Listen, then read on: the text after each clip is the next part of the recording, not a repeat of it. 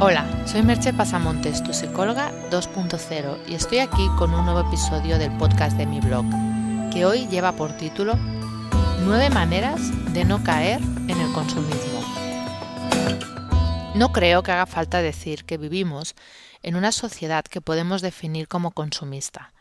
El consumismo es uno de los puntales del capitalismo, como bien explica el antropólogo Marvin Harris en Vacas, Cerdos, Guerras y Brujas. El antropólogo Marvin Harris nos explica Tras la aparición del capitalismo en la Europa occidental, la adquisición competitiva de riqueza se convirtió una vez más en el criterio fundamental para alcanzar el estatus de gran hombre. Solo que en este caso los grandes hombres intentaban arrebatarse la riqueza unos a otros y se otorgaba mayor prestigio y poder al individuo que lograba acumular y sostener la mayor fortuna. Durante los primeros años del capitalismo se confería el mayor prestigio a los que eran más ricos pero vivían más frugalmente. Más adelante, cuando sus fortunas se hicieron más seguras, la clase alta capitalista recurrió al consumo y despilfarro conspicuos, en gran escala, para impresionar a sus rivales. Construían grandes mansiones, se vestían con elegancia exclusiva, se adornaban con joyas enormes y hablaban con desprecio de las masas empobrecidas.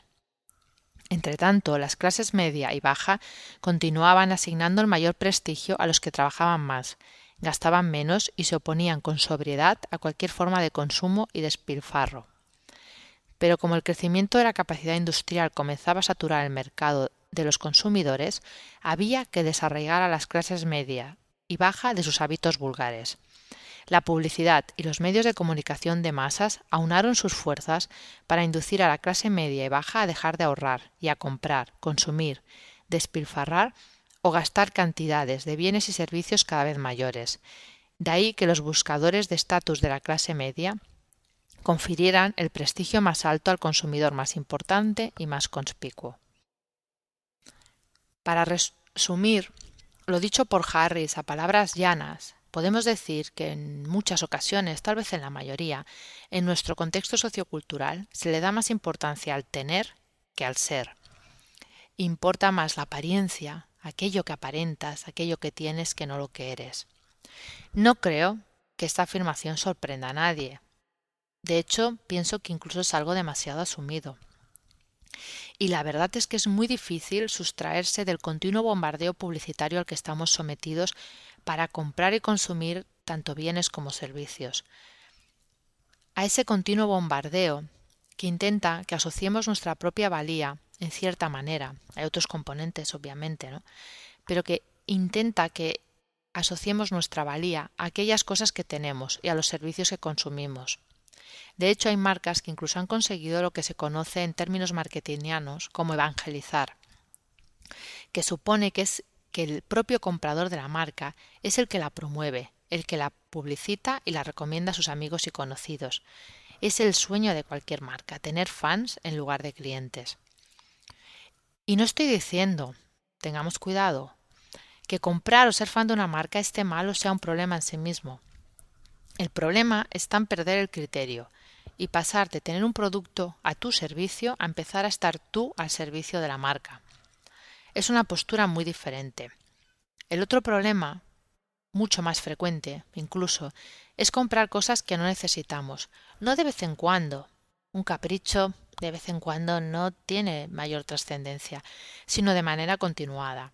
No soy yo quien ha de decir cuánto es mucho comprar y cuánto es poco. Cada uno ha de ser capaz de ser consciente de eso y tomar sus propias decisiones y establecer sus propios criterios. Lo que sí que os puedo dar son algunas ideas que te permitan estar un poco menos influido por los impactos recibidos y poder evitar, en cierta medida, la llamada compra impulsiva. Porque hay que pensar que una parte de lo que ganamos con nuestro trabajo va destinado a hacer compras útiles, pero también compras innecesarias y superfluas.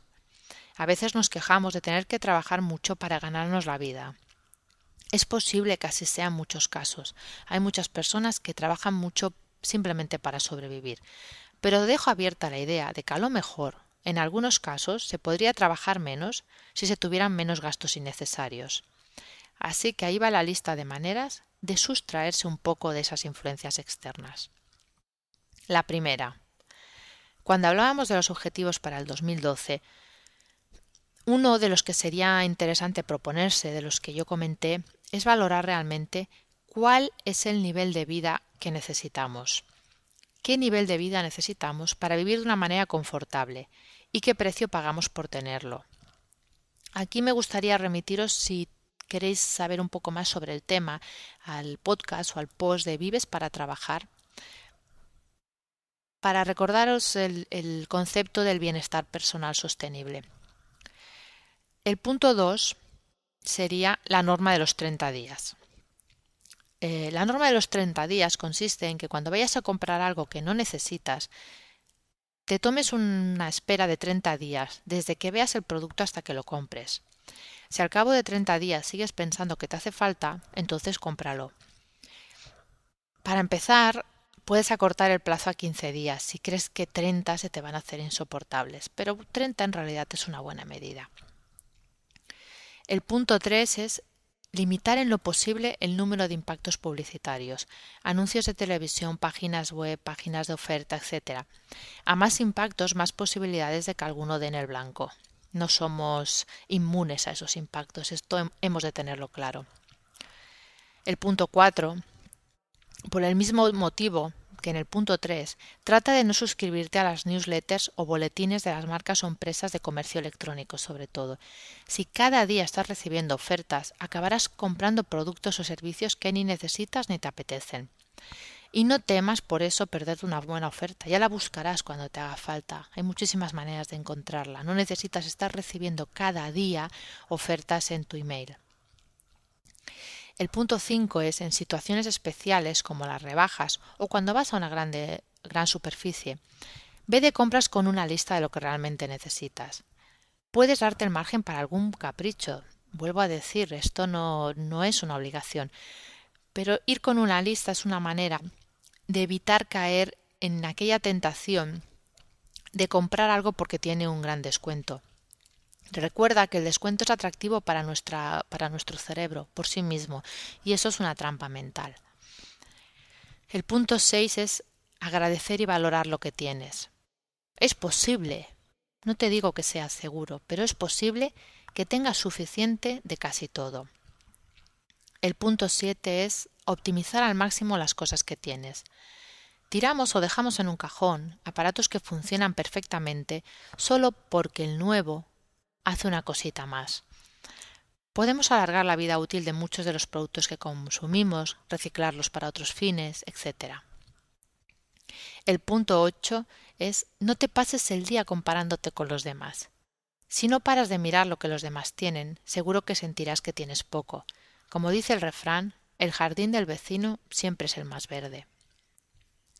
Y el último punto, el 9, sería un concepto un poco más complejo, es practicar el downshifting. También puedes encontrar un post y un podcast en que encontrarás siete maneras de empezar a simplificar tu vida.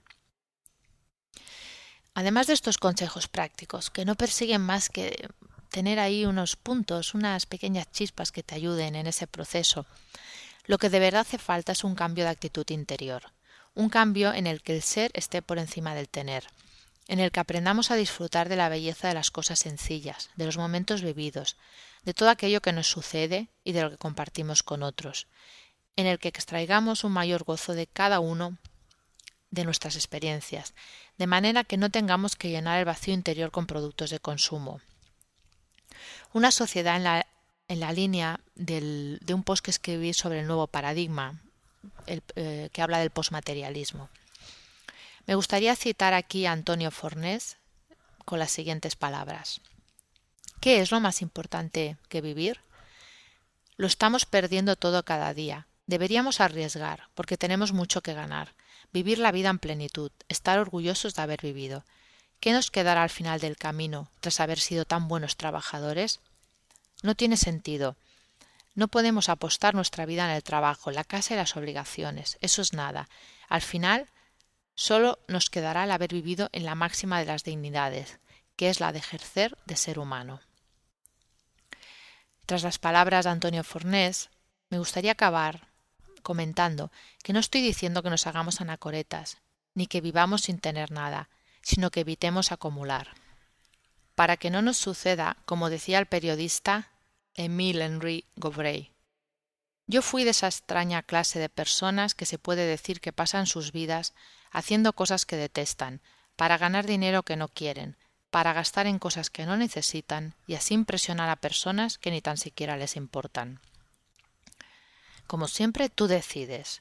Solo te dejo unas preguntas por si quieres pensar un poco sobre ello. ¿Cuántas de las cosas que compré en el 2011 me han hecho verdaderamente feliz? ¿A cuántas les he sacado partido? ¿A qué he tenido que renunciar para tenerlas? Si requieres de mi ayuda para tu vida personal o profesional, contacta conmigo por email en agendamerche.gmail.com o por teléfono en el 664 436 969. Hasta aquí el podcast de hoy y nos escuchamos en el próximo podcast. Bye bye.